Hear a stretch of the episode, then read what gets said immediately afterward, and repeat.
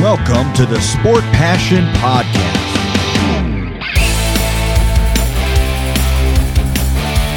And here is your host, Lars Marendorf.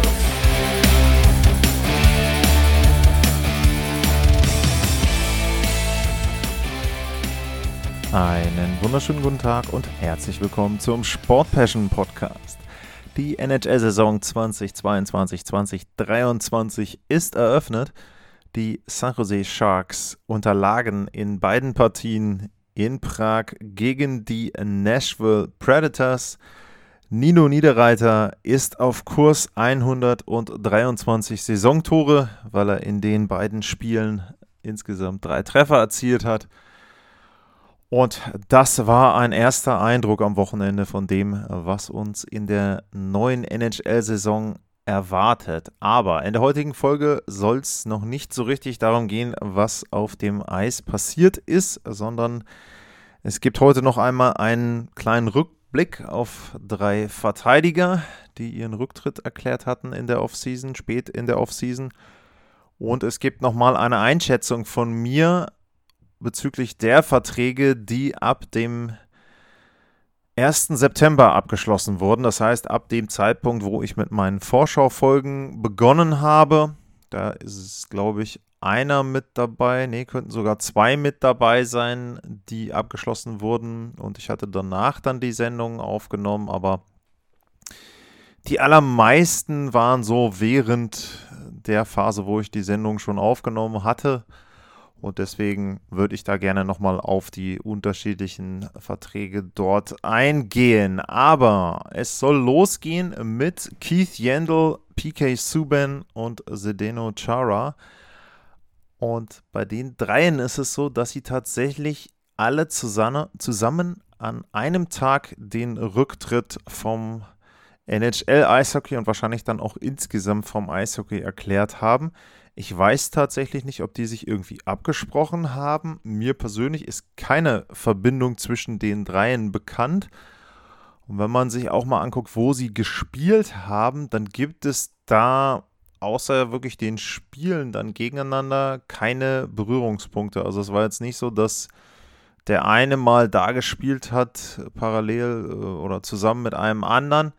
Ähm, bei Subin und Chara überschneiden sich natürlich so ein bisschen die Montreal-Boston-Jahre, aber da jetzt eine Freundschaft draus zu ziehen, halte ich für ziemlich gewagt. Die drei Spieler sind Verteidiger gewesen, die haben die NHL mitgeprägt auf die ein oder andere Art und sie waren auch mehr oder weniger erfolgreich.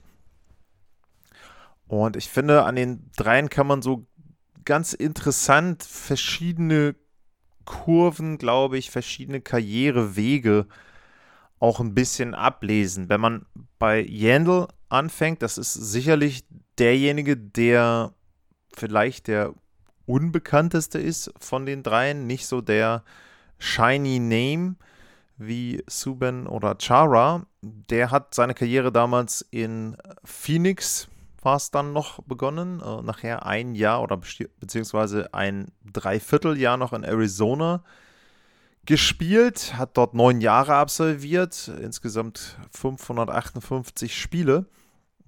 Und Keith Yandel war immer ein ja, offensiverer Verteidiger, der auch da regelmäßig während seiner Zeit in Phoenix zweistellige Trefferanzahlen hatte. Er hat da auch was die Tore betrifft, seinen Bestwert aufgestellt. Das waren zwölf Tore in 2009, 2010.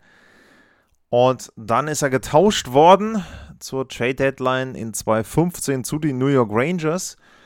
Und da muss man ja schon sagen, das war ein Team, was frisch aus einem Stanley Cup-Finale kam, was also durchaus Titelhoffnung hatte. Und ich glaube, da hat man sich auch größere Hoffnung gemacht, was die Leistungen von Keith Yandel betrifft und was den Effekt von Keith Yandel betrifft. Aber der hat da nur diese eine Spielzeit 14, 15 und dann ein komplettes Jahr verbracht und danach ist er eben nicht mehr in New York geblieben. Er hat dann einen neuen Vertrag unterschrieben in Florida. Und er hat dann in Florida auch nochmal eine Spielzeit gehabt, wo er seinen persönlichen Punktewert, Punktebestwert erzielt hat. Das waren 62 Punkte in der Saison 2018-19. Aber ansonsten war es eben so, dass er offensiv da auch nie so richtig dann noch an die Zahlen in Arizona-Phoenix mit anknüpfen konnte. Was man bei Yandel aber sagen muss, der hält im Moment noch den Rekord für die meisten Spiele in Folge in der NHL. Ich sage noch, denn Phil Kessel wird diesen Rekord wahrscheinlich schon relativ schnell einstellen. Yandel absolvierte zwischen dem 26.03.2009 und dem 29.03.2022, das sind 13 Jahre, 989 NHL-Spiele in Folge und fehlte dort eben dann nicht. Und bei Phil Kessel ist es so, der ist jetzt bei 982 Spielen und braucht eben dementsprechend noch sieben, um gleich zu ziehen. Und im achten Saisonspiel der Vegas Golden Knights wäre es dann soweit, dass dort eben dann Phil Kessel diesen Rekord von Keith Yandel übernehmen könnte. Ja, Yandel hat den Rekord letztes Jahr eingestellt. Da war er bei den Philadelphia Flyers und hat dort eben dann seine Karriere ausklingen lassen. Und wie gesagt, wenn man sich das Ganze anschaut, er war immer ein solider Offensivverteidiger, aber seine Teams waren jetzt nie Teams, wo man sagen konnte, die waren mega erfolgreich. Hat eben in Phoenix, Arizona begonnen, dann der Trade zu den Rangers. Fünf Spielzeiten dann in Florida und am Ende eben die eine Spielzeit dann noch in Philadelphia. Und bei ihm ist es so, da hat mich jetzt der Rücktritt nicht wirklich überrascht. Es war schon letztes Jahr so, dass in Philly immer wieder Diskussionen aufkamen, ob er denn da spielen sollte oder nicht.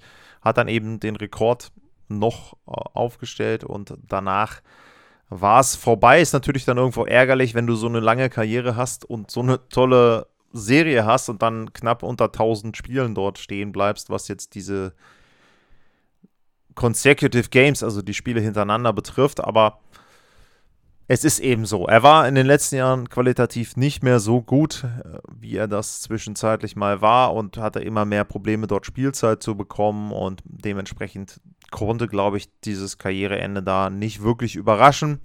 Insgesamt, wenn man auf die Zahlen guckt, 1109 NHL-Spiele in 16 Jahren, dabei 619 Punkte. Das ist, glaube ich, sehr, sehr ordentlich, wenn man eben bedenkt, dass er ein Verteidiger war. Wenn ich nochmal einmal auf die Playoffs gucke, da wird es dann eben schon etwas dünner. Er hat in, insgesamt dann in diesen 16 Jahren nur in sieben Spielzeiten Playoffs gehabt.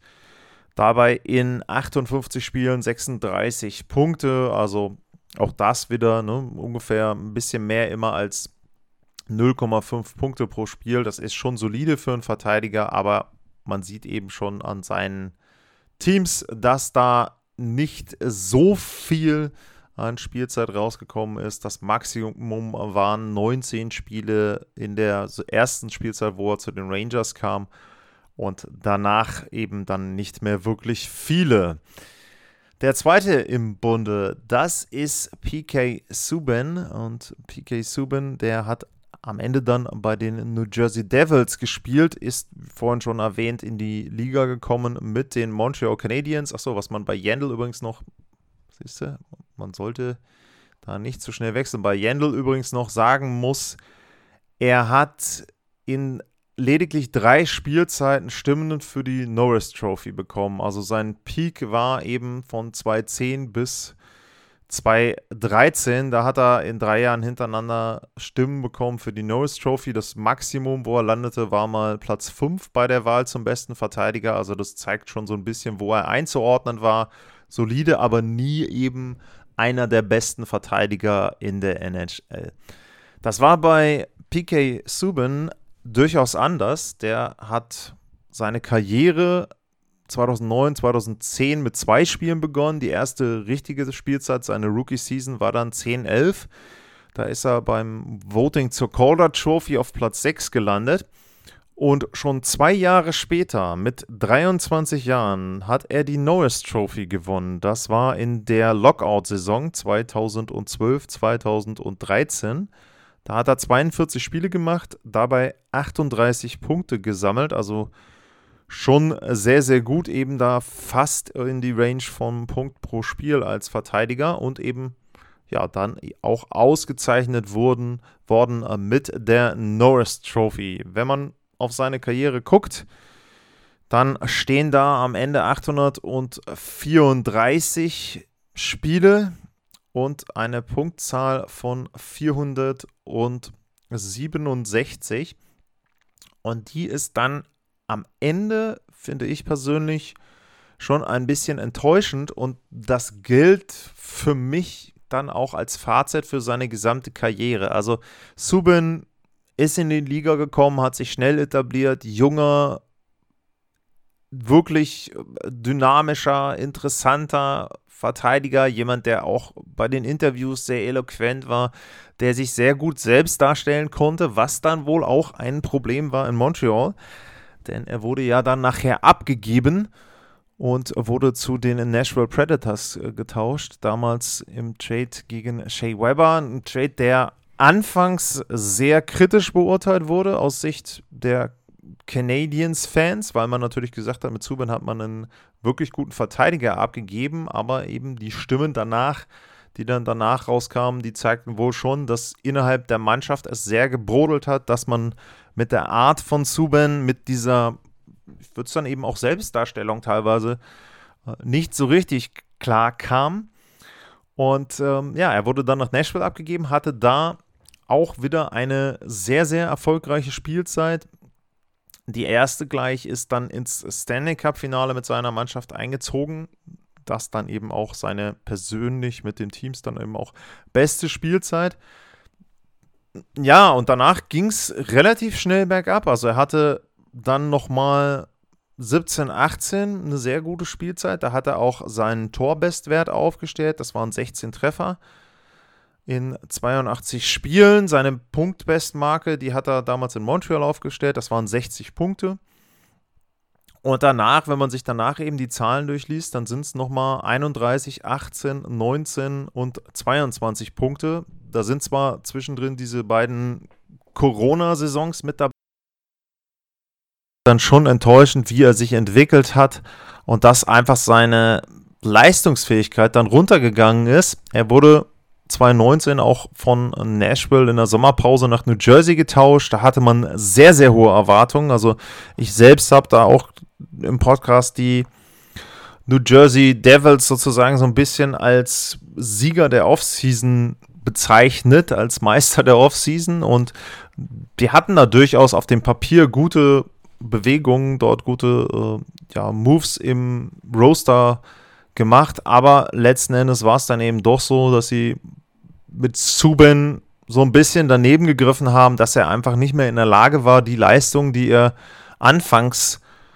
gebracht hat, dann auch noch dort eben entsprechend aufs Eis zu bringen. Man hatte immer das Gefühl, er war irgendwie, ja, entweder war er gehemmt irgendwo auf eine Art und Weise, was ich mir nicht so vorstellen kann, sondern er war einfach auch, glaube ich, physisch nicht mehr in der Lage, dort so zu spielen, wie er das eben zwischendrin gemacht hat. Um, sieht man auch an den Eiszeiten. Also, wenn man ab 2016 geht seine Eiszeit kontinuierlich nach unten pro Spiel und das ist dann natürlich ein großer Indikator dafür, dass es eben dann bei ihm auch leistungsmäßig bergab, bergab geht. Und ich kann es eben nur sagen, für mich ist das so eine Karriere, wo ich sage, ich hätte gern mehr gesehen. Da wäre für mich mehr drin gewesen. Da hätte ich neben der Persönlichkeit abseits des Eises doch gerne auch mehr Leistung noch auf dem Eis gesehen, nochmal mehr tiefe Playoff-Läufe und ja, das, das ist so ein bisschen für mich ähm, etwas, wo, wo noch einiges dann eben offen geblieben ist und einiges äh, ja, er auf dem Tisch hat liegen lassen sozusagen und ich so ein bisschen als Fan da enttäuscht bin. Ähm, wie gesagt, Zahlen habe ich genannt für die reguläre Saison. In den Playoffs waren es dann in 96 Spielen 62 Punkte. Das ist dann, wenn man es jetzt mit Yandel vergleicht, da in den Playoffs ist es ein bisschen höher. Was die reguläre Saison betrifft, sind sie da sehr ähnlich unterwegs gewesen. Aber das muss man eben dazu sagen, auch wenn er jetzt weniger Jahre gespielt hat, Subban, und nicht diesen einen Rekord dann hat, wenn er nachher dann irgendwann ähm, oder jetzt, wo er zurückgetreten ist. Aber Subban war natürlich so, dass er vom, vom Peak her, von der Spitze seiner Leistungsfähigkeit. In den Jahren war er eben schon einer der besten Verteidiger. Norris Trophy gewonnen. Er war auch zwischendrin immer mal wieder nominiert. Er war noch zweimal auf Platz 3, also das eben dann im direkten Vergleich zu Keith Yandel schon ein Punkt, wo man sagen kann, da war PK Subban der bessere dieser beiden Verteidiger, auch wenn es dann am Ende vielleicht sogar noch extrem enttäuschender gelaufen ist als dann bei Keith Yandel. Der dritte im Bunde dieser drei Verteidiger, die zurückgetreten sind, das ist Zdeno Chara. Und bei dem ist es so, der war insgesamt 24 Jahre in der NHL. Seine erste Spielzeit war die Saison 97, 98. Nur mal kurz zur Einordnung, da endete die Finalserie mit einem Sweep der Detroit Red Wings gegen die Washington Capitals mit Olaf Kölzig. Also das nur mal als kleine Einordnung, worüber wir an dieser Stelle dann reden. Ja, Chara begann seine Karriere bei den äh, New York Islanders. Er absolvierte die ersten vier Jahre in New York und ging dann zu den Ottawa Senators, wurde dort eben dann nach Ottawa abgegeben. Und bei Ottawa begann, so würde ich persönlich sagen, richtig seine NHL-Karriere. Da wurde er dann einer der gefürchtetsten NHL-Verteidiger, ist ja mit seiner Größe von 2 Meter und 6 auch einer der größten NHL-Spieler überhaupt gewesen und ist da eben auch jemand, der sehr, sehr eindrucksvoll dann auf dem Eis auch war, wenn er dann noch in Schlittschuhen dort gestanden hat. Er hatte Spezialanfertigungen, was seinen Schläger betrifft, weil das natürlich mit einem normalen Schläger aus dem Laden dann sehr, sehr komisch für ihn ist und er da eben nicht vernünftig spielen kann. Also physisch eine sehr, sehr beeindruckende Persönlichkeit. Äh, wenn man dann auch schaut, wie ging es dann weiter, sehr, sehr entscheidend natürlich für ihn sicherlich 2006 dann der Schritt äh, zu den Boston Bruins, wo er dann nach Boston gegangen ist. Und bei den Bruins hat er dann seine erfolgreichste Zeit erlebt. Da war er dann insgesamt 14 Jahre, über 1000 Spiele für die Boston Bruins und natürlich das Highlight in der Saison 10, 11 dann den Stanley Cup gewonnen. Das mit Abstand seine erfolgreichste Saison äh, mit der Mannschaft. Individuell war das die Spielzeit, wenn man jetzt die Auszeichnungen nimmt, 2008, 2009. Das war das dritte Jahr in Boston. Da hat er die Norris Trophy gewonnen. Ich gucke mal einmal gerade durch. Da hat er auch seine Bestmarke, was Tore betrifft, aufgestellt. 19 Treffer waren das. Und was Punkte betrifft, war es tatsächlich 2011, 12. Da hat er 52 Punkte gehabt, das war sein bester Punktewert. Da hat er auch seine meisten Vorlagen dort gegeben. Er war ein paar Mal gut für zweistellige Tore, also auch immer jemand, der da sehr, sehr gut vor allem da mit seinem Schlagschuss im Powerplay aktiv sein konnte. Kann man sich ja einfach denken, allein die Hebelwirkung ist da schon sehr, sehr beeindruckend bei der Größe. Und wie gesagt, eine Bruins-Legende. Und er wechselte dann aber zum Schluss nochmal zu einem Konkurrenten. Das war auch ein bisschen kontrovers. Ich hatte da mit Heiko Oldorp auch drüber gesprochen, dass die Bruins ihm da eben 2020 dann im Sommer nicht mehr irgendwie einen Minimumvertrag gegeben hatten und ihn dann noch so als kleinen Mentor genommen haben für die jungen Verteidiger. Das war dann schon etwas, was Heiko und dann wahrscheinlich auch einige Boston-Fans überrascht hat. Es ging nochmal nach Washington, da hat er eine Spielzeit absolviert und dann im letzten Jahr der Rückkehr zu seiner Anfangsstation, zu den New York Islanders.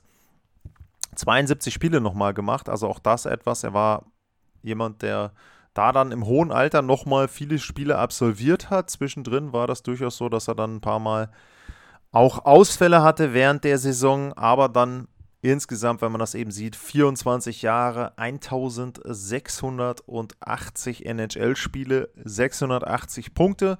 Sicherlich nicht ganz so gut offensiv, wenn man jetzt den Schnitt nimmt, wie einen Keith Yandel, wie einen PK Subban.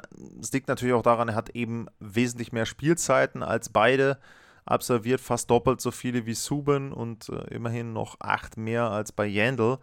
Aber ja, er war einfach ein sehr, sehr erfolgreicher Spieler. Wenn man auf die Playoffs schaut, 200 Playoff-Spiele mit seinen Teams, Stanley Cup gewonnen mit den Bruins, Finalserie noch zweimal erreicht mit Boston. Also wenn der ein oder andere Puck da anders fliegt, dann hat er auch dreimal einen Stanley Cup gewonnen als Kapitän da. Also sehr, sehr erfolgreich eben auch mit seinen Mannschaften. Und wie gesagt, auch zwischendurch einer der, der beste Verteidiger der NHL mit. Und auch eben in späteren Jahren immer noch sehr, sehr eindrucksvoll mit seiner Größe, mit seiner Reichweite. Klar, er wurde dann am Ende sehr, sehr langsam, das ist keine Frage. Aber trotzdem noch jemand, der dann auch würde ich persönlich sagen, zumindest mit über 40 Jahren doch nochmal einige Spielzeiten hatte, wo er gut seiner Mannschaft geholfen hat. Man musste eben wissen, was man bekommt bei ihm, aber ich glaube, das war dann den Teams schon klar. Und wenn man jetzt so einstufen möchte, wer ist vielleicht Hall of Fame worthy, wer könnte in die Hockey Hall of Fame kommen, dann würde ich sagen, Chara ist da sicherlich dabei. Individuelle Erfolge individuelle Auszeichnungen hat er bekommen und er hat einen Stanley Cup gewonnen als Kapitän der Bruins. 24 Jahre, über zwei Jahrzehnte die Liga mitgeprägt. Also Zdeno Chara ist, glaube ich, ein First Ballot Hall of Famer. Bei PK Subban bin ich mir nicht so sicher und ich persönlich würde fast sagen, nein, weil er zwar diese Highlight-Jahre hatte, aber irgendwo, wie gesagt, mir persönlich da fehlt irgendwie was. Das wirkt so ein bisschen unvollendet, seine ganze Karriere. Und bei Keith Yandel würde ich äh, sagen, es würde mich sehr überraschen, wenn er in die Hockey Hall of Fame kommt. Natürlich hat er diesen Rekord noch, muss man ja sagen, was Consecutive Games betrifft. Aber wie gesagt, da war nie diese individuelle Superklasse mit dabei, wo er dann eben eingeordnet werden konnte in die besten Verteidiger. Und ja, dementsprechend würde ich da schon sagen, der kommt nicht in die Hockey Hall of Fame. Wenn ihr da eine Meinung zu habt, wenn ihr sagt, naja, also ich sehe Keith Yandel doch in der Hockey Hall of Fame, dann schreibt mir sehr, sehr gerne, meldet euch bei mir at lars-mar oder info at sportpassion.de und an dieser Stelle auch nochmal der Hinweis, auf Twitter bei lars-mar gibt es diverse Umfragen noch zur neuen Saison. Ich weiß nicht, welche noch aktiv sind, wenn ihr die Sendung hört. Aber da frage ich unter anderem danach, wer gewinnt den Stanley Cup, wer wird MVP, Rookie of the Year und noch zwei andere Umfragen sind es insgesamt für Trophy und Norris Trophy für die fünf Stück müssten es sein. Also wenn ihr euch da noch mit beteiligen wollt, ein kurzes Stimmungsbild abgeben wollt, sehr, sehr gerne. Ich habe immer vier Auswahlmöglichkeiten gegeben und danach folgt dann die Möglichkeit natürlich für euch im Kommentar eure Kandidaten zu nennen, die eben dann vielleicht bei den Vieren nicht mit dabei waren. Das war der erste Block für heute und gleich komme ich wieder nach einer kurzen Pause und dann rede ich über die Verträge, die ab dem 1. September 2022 abgeschlossen wurden. Bis gleich.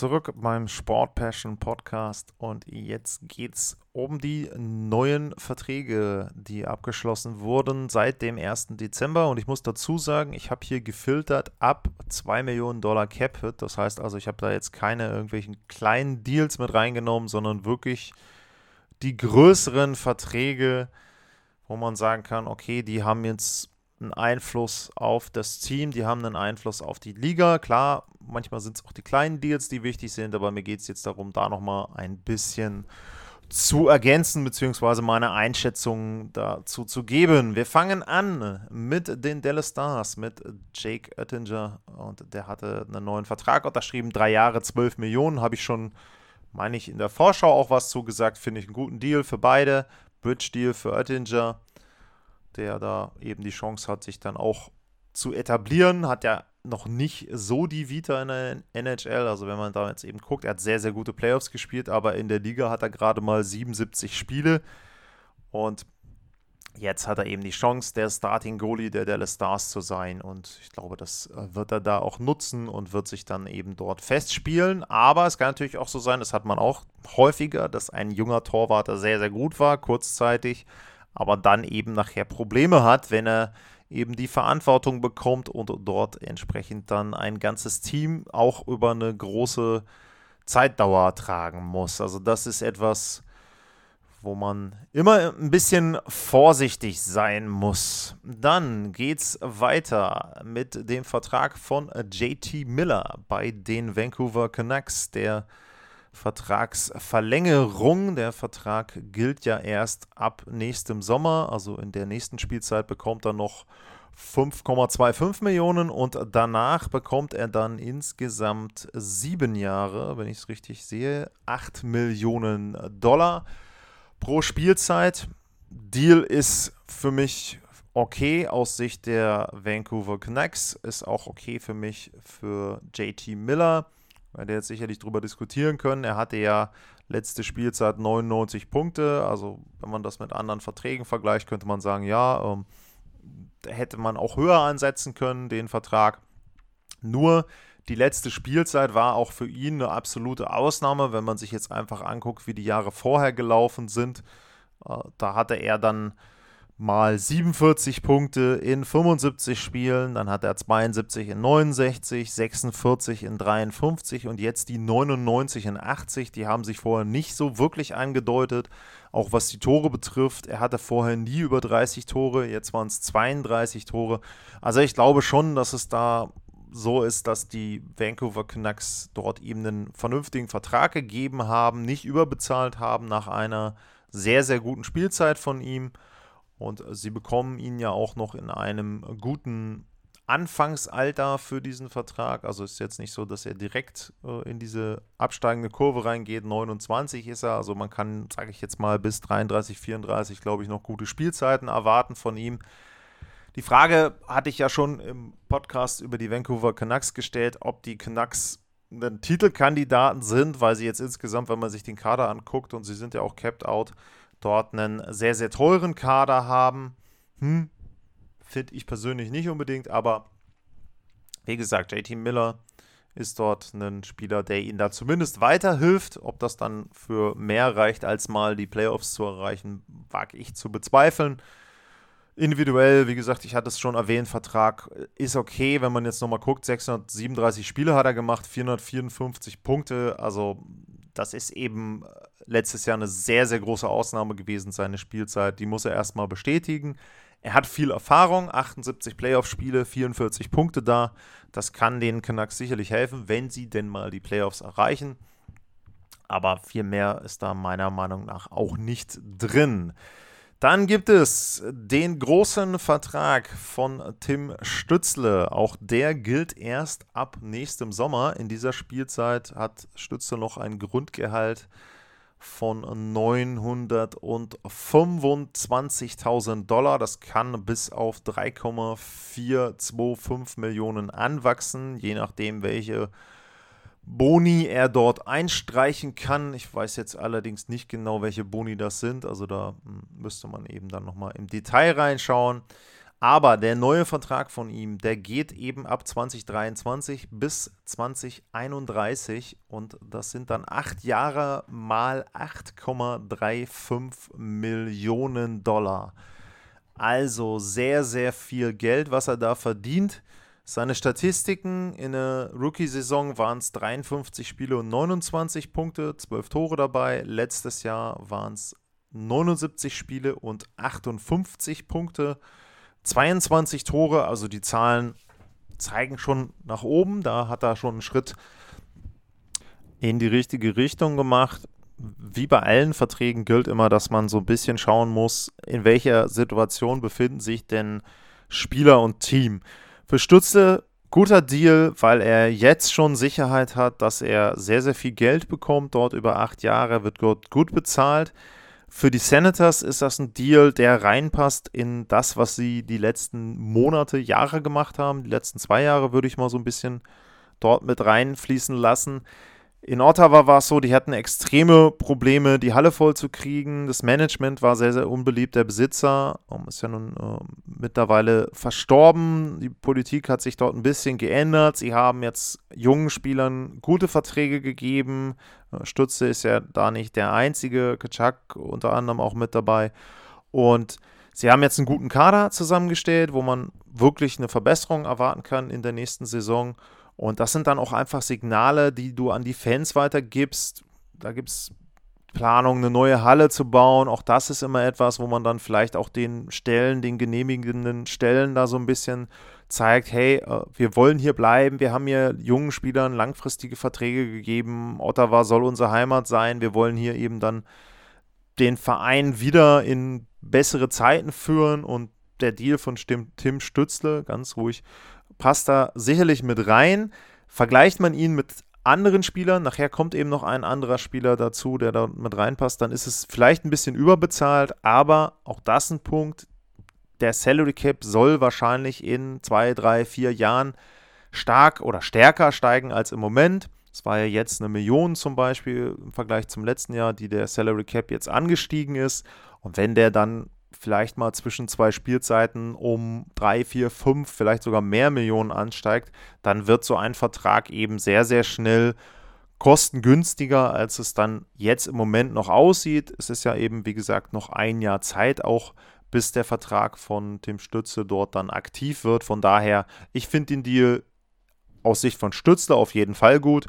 Und für die Ottawa Senators könnte es auch ein guter Vertrag werden. Stützte dann sogar kurzzeitig, wenn nicht irgendwie was anderes noch passiert, der höchstbezahlte deutsche Eishockeyspieler. Auch das ja dann vielleicht mal ganz nett für ihn persönlich. Dann geht es weiter mit dem Vertrag von Kirby Duck bei den Montreal Canadiens. Duck ist 21, Vierjahresvertrag, 3,625 Millionen pro Spielzeit. Der Deal passt für mich.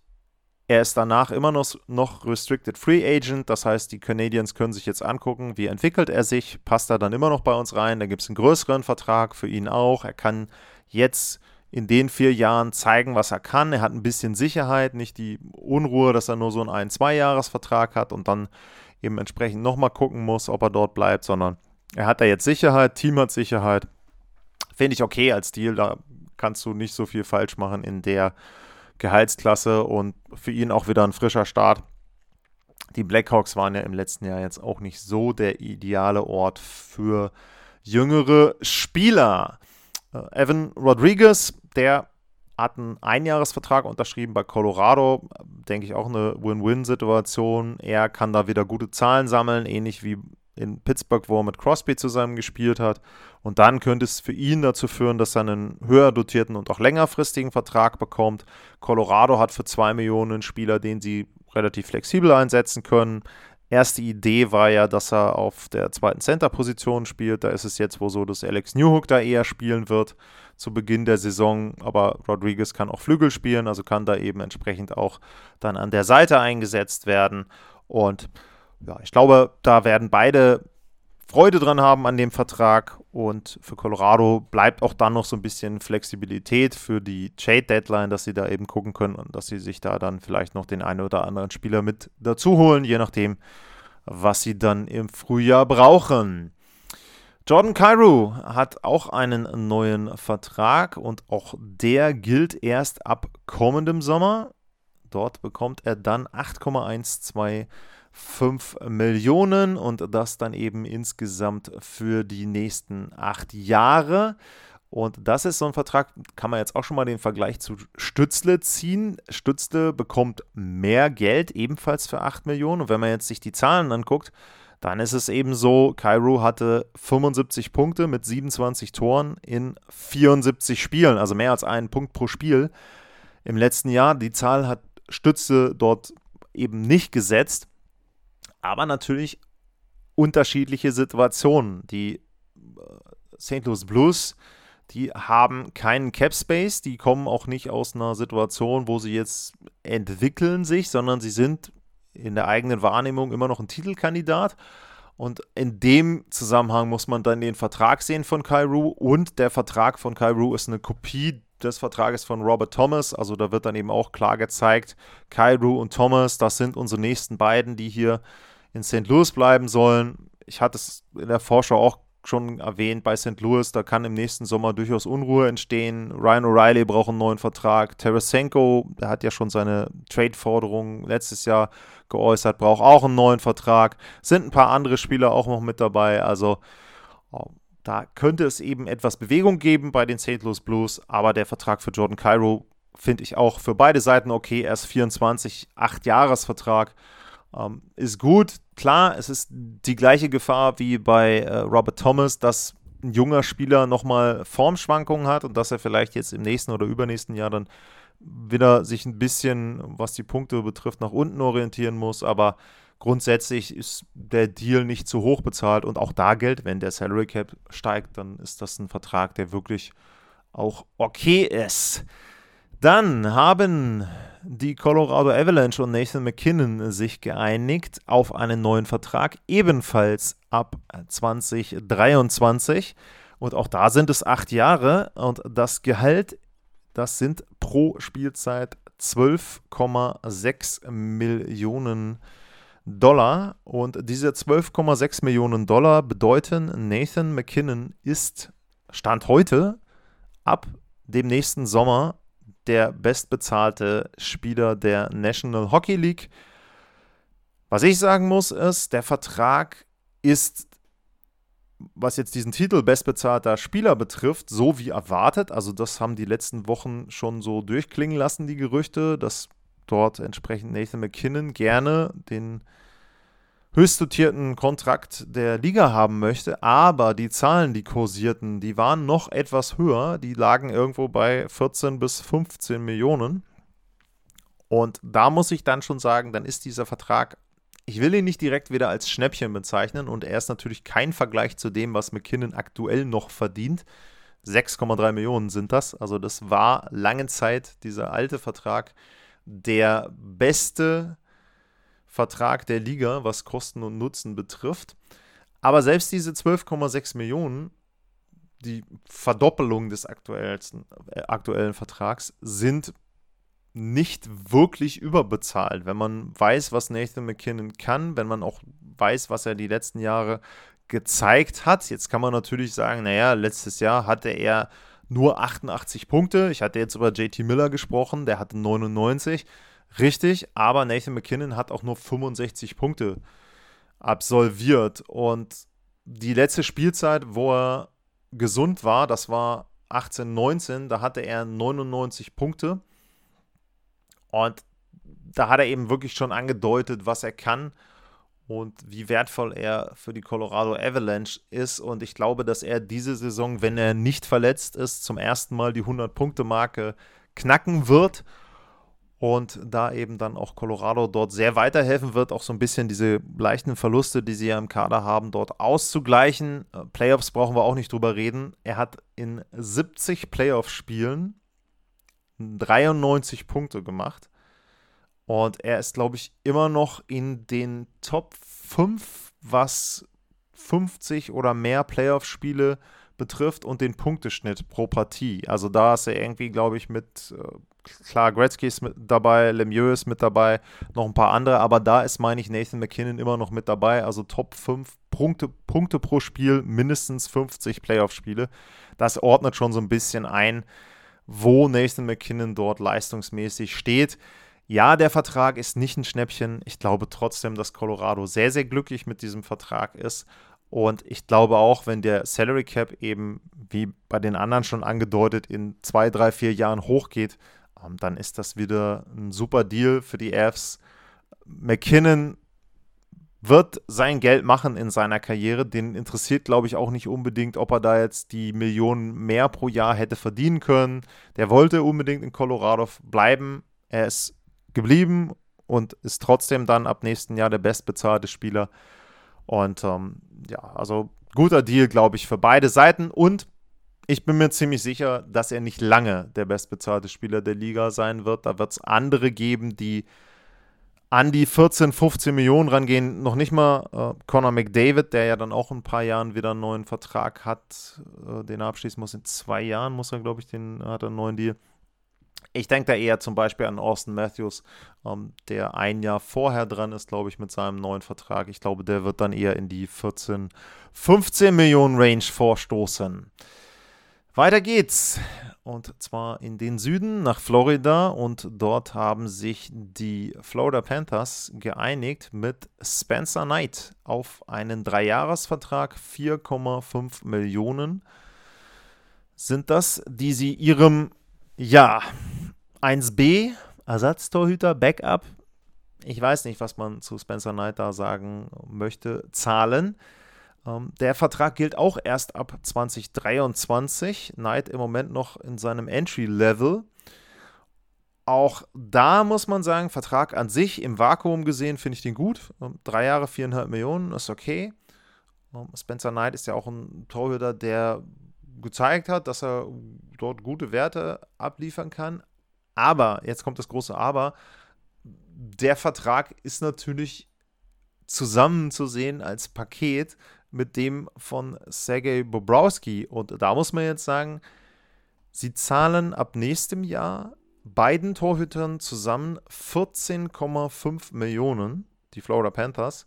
Und jetzt da nochmal einordnend zurückkommen zur Colorado Avalanche. Die zahlen Georgiev im nächsten Jahr, äh, in dieser Spielzeit und die nächsten beiden Jahre 3,4 Millionen. Ich weiß gar nicht, was Franzus bekommt. Ich glaube 2, irgendwas. Also der Stanley Cup Champion liegt irgendwo bei 6 Millionen, was die Torhüter betrifft. Da sind die Panthers weit drüber, wenn man das verdoppelt. Also, naja, ist schon eine etwas komische Situation. Sie haben sich mit dem Vertrag von äh, Sergei Bobrowski da einen sehr, sehr großen Klotz ans Bein geholt und der Deal für Spencer Knight, wie gesagt, finde ich gut. Er ist danach auch wieder Restricted Free Agent. Also wenn das klappt, wenn er sich da auch wieder in der Liga weiter etablieren kann, mal vielleicht auch dann zum Ende hin von äh, Bobrowskis Vertrag mehr Spiele macht, Spencer Knight, ja, dann ist das ein guter Deal. Aber wie gesagt, 14,5 Millionen ab nächsten Jahr für beide Torhüter ist heftig. Müsste ich mal nachgucken irgendwann mal. Ich glaube, das dürfte das Maximum sein, was in der NHL bezahlt wird für zwei Torhüter. Gut, so, weiter geht's. Wen haben wir denn hier noch? Äh, wir haben Andrew Peak, der einen Dreijahresvertrag unterschrieben hat, 2,75 Millionen. Ich hatte gesagt, ich habe Verträge über 2 Millionen reingenommen. Ähm, da werde ich nicht groß äh, drauf eingehen. Äh, ja, Def-Verteidiger, Dreijahresvertrag, 2,75 Millionen für die Columbus Blue Jacket. Ähm, kann ich nicht viel zu sagen. Ist, machen sie nicht viel falsch ähm, erst 24, also ist okay der Vertrag. Würde ich jetzt mal schnell drüber weggehen. Und wir landen bei den Montreal Canadiens nochmal. Jake Allen, der Backup, nominell jedenfalls, wenn denn Carey Price gesund wäre, der bekommt auch ab nächstem Sommer 3,85 Millionen für zwei Jahre. Ähm, erst dann im nächsten Jahr 33, zwei Jahresvertrag. Ja, kann man nicht viel zu sagen. Er bekommt da ein gutes Gehalt. Da ist es so, wenn Carey Price wieder gesund wäre, dann wären das auch ziemlich viele Dollar, die sie für Torhüter investieren. Im Moment ist Price auf Long-Term Injury Reserve, also braucht sich Montreal da nicht große Gedanken drüber machen. Ein solider Torwart, er wird wissen, in Montreal wirst du keinen Stanley Cup gewinnen die nächsten zwei Jahre. Drei Jahre dann ja, wenn man den Vertrag insgesamt betrachtet. Er hat ja noch ein Jahr Laufzeit mit seinem alten Kontrakt. Ja, aber auch da kann ich nichts Schlechtes dran finden. Der Deal ist okay. Es geht nach Long Island, es geht zu den New York Islanders und auch dieser Vertrag gilt erst ab nächstem Sommer und der Vertrag ist für Matthew Basal. Der bekommt dann acht Jahre lang 9,15 Millionen von den New York Islanders überwiesen und der Vertrag ist sehr, sehr wichtig, denn die Islanders halten damit einen ihrer absolut besten offensiven Spieler. Aber, jetzt kommt das große Aber. Seitdem er 85 Punkte in 82 Spielen hatte in seiner Rookie-Saison als Rookie of the Year, hat Matthew Basal abgebaut. Danach gab es 62, 60, 45 und 59 Punkte. Klar, auch da waren zwei Spielzeiten mit dabei, die durch Corona eben reduziert waren, aber er muss diese Leistung aus der allerersten kompletten NHL-Saison auch wieder erreichen. Und ich traue ihm das zu. Ähm, ich finde, dass er das auch wirklich kann. Er hat ja auch zwischendrin in den Playoffs ein sehr, sehr gutes Jahr gehabt. Ähm, mal 17 ähm, Punkte in 22 Spielen, einmal 14 und 19. Also er hat auch gezeigt in den Endrundenspielen, dass er da eben auch mithalten kann. Und äh, er ist ja auch erst 25, also da kann eben dann die Kurve auch wieder noch nach oben zeigen. Aber ein gewisses Risiko ist da. Trotzdem sehr gutes Signal aus Sicht der New York Islanders, die einen wirklich enttäuschenden Sommer hatten. Das hatte ich ja in der Folge dort auch erwähnt, aber mit Basal jetzt zumindest da den wahrscheinlich besten Offensivspieler jetzt langfristig gehalten haben und inwieweit sie das drumherum ergänzen können, muss man sehen, aber der Vertrag von Basal, den finde ich schon in Ordnung. Und dann nähern wir uns so langsam den letzten Verträgen. Es ist jetzt der vorletzte Vertrag und der Vertrag ist für Jason Robertson. Da gab es ja einen kleinen Disput mit den Dallas Stars. Er hatte bisher jedenfalls noch nicht am Trainingslager teilgenommen, aber das hat sich jetzt geändert, denn sie haben sich auf einen Vierjahresvertrag geeinigt, die Dallas Stars und Jason Robertson. Vier Jahre, A 7,75 Millionen. Und da muss man jetzt dazu sagen, das ist ein Vertrag, wenn ich den jetzt mit Tim Stützle vergleiche, dann kann man jetzt natürlich sagen, ja, ähm, auf der einen Seite Stützle ist überbezahlt, denn ich habe es ja erwähnt, Stützle hatte jetzt 22 Tore maximal. Wenn ich jetzt bei Jason Robertson gucke, der hatte letztes Jahr 41 Tore, der hatte 79 Punkte in 74 Spielen, also deutlich bessere Zahlen da als äh, Tim Stütze, ja, ne, ist mit 23 jetzt auch noch nicht so alt. Nur, das ist eben das Problem dann manchmal vom Spieler. Er ist bei einem Team, was nicht viel mehr Geld hat. Also die, die Dallas Stars können ihm einfach nicht mehr Geld bezahlen und er ist ein Restricted Free Agent. Das heißt also, er kann jetzt nicht einfach sagen, ja gut, dann gehe ich jetzt halt woanders hin. Ähm, es gibt auch nicht mehr so viele andere Teams, die den Salary Cap hätten es gäbe noch eine Möglichkeit oder hätte eine Möglichkeit gegeben vor diesem Vertrag, dass er aus Dallas rauskommt, wenn jemand ein Offersheet, also einen Vertrag ähm, dort ihm angeboten hätte und er hätte diesen Vertrag unterschrieben, dann hätten die Dallas Stars eine Woche Zeit gehabt, dort gleichzuziehen. Je nachdem, wie hoch dieses Angebot dotiert worden wäre, hätten die Stars verschiedene Ausgleichsmöglichkeiten dort bekommen, Draft Picks dann in den nächsten Jahren. Aber auch da gab es nicht so viele Vereine, die das hätten machen können.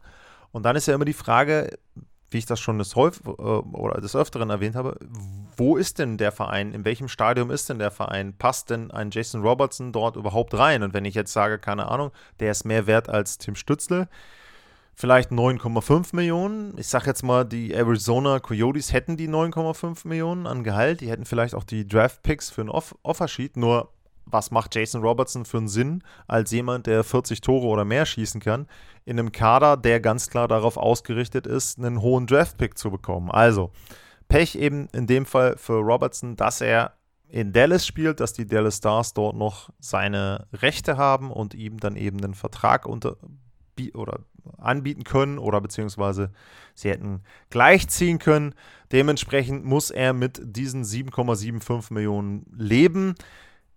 Aber ich glaube trotzdem, der Deal passt, vor allem natürlich aus Sicht der Stars, die da jemanden, der potenziell wirklich gut offensiv dort äh, Leistung bringen kann, kostengünstiger unter Vertrag haben. Ich will nicht sagen, dass es jetzt super billig ist vom von der Anzahl her 7,75 Millionen ist ja nun auch so, er hat jetzt erst ein Jahr so gespielt, auch da kann es wieder sein, macht er nächstes Jahr 20 Tore, sagen alle, haben wir überbezahlt.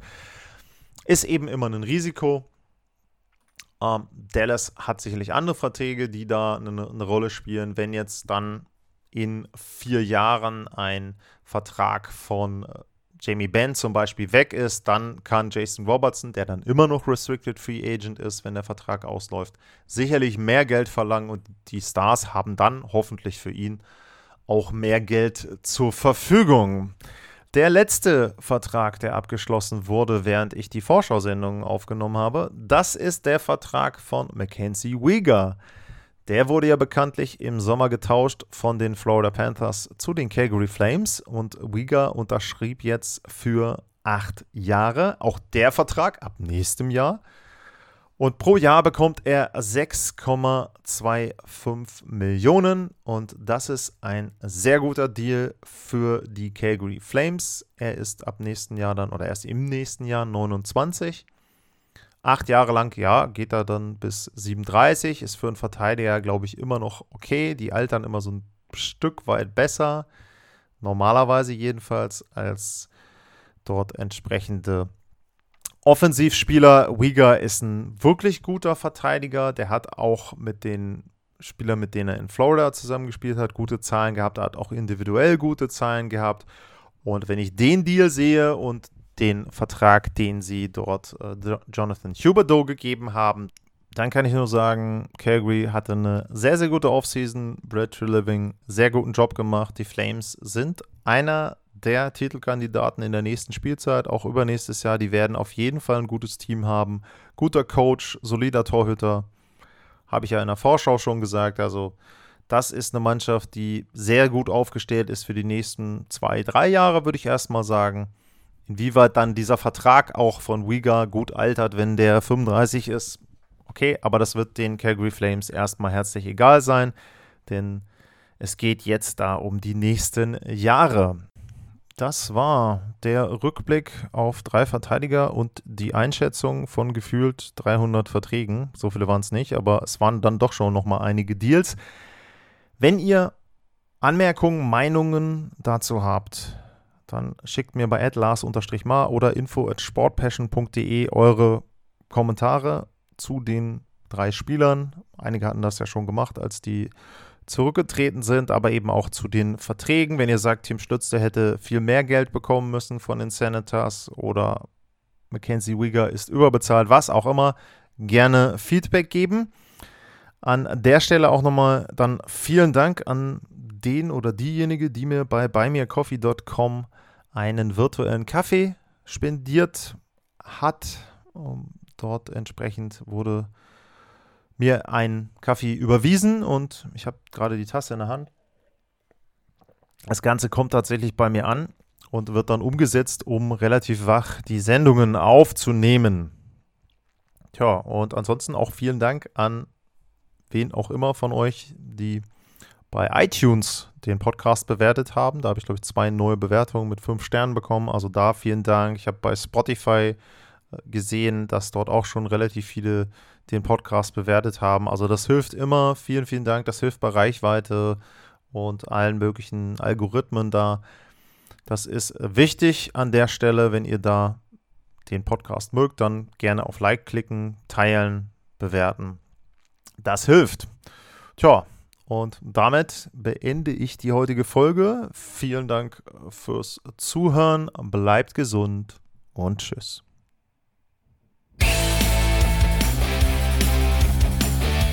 Sportliche Grüße. Das war's, euer Lars.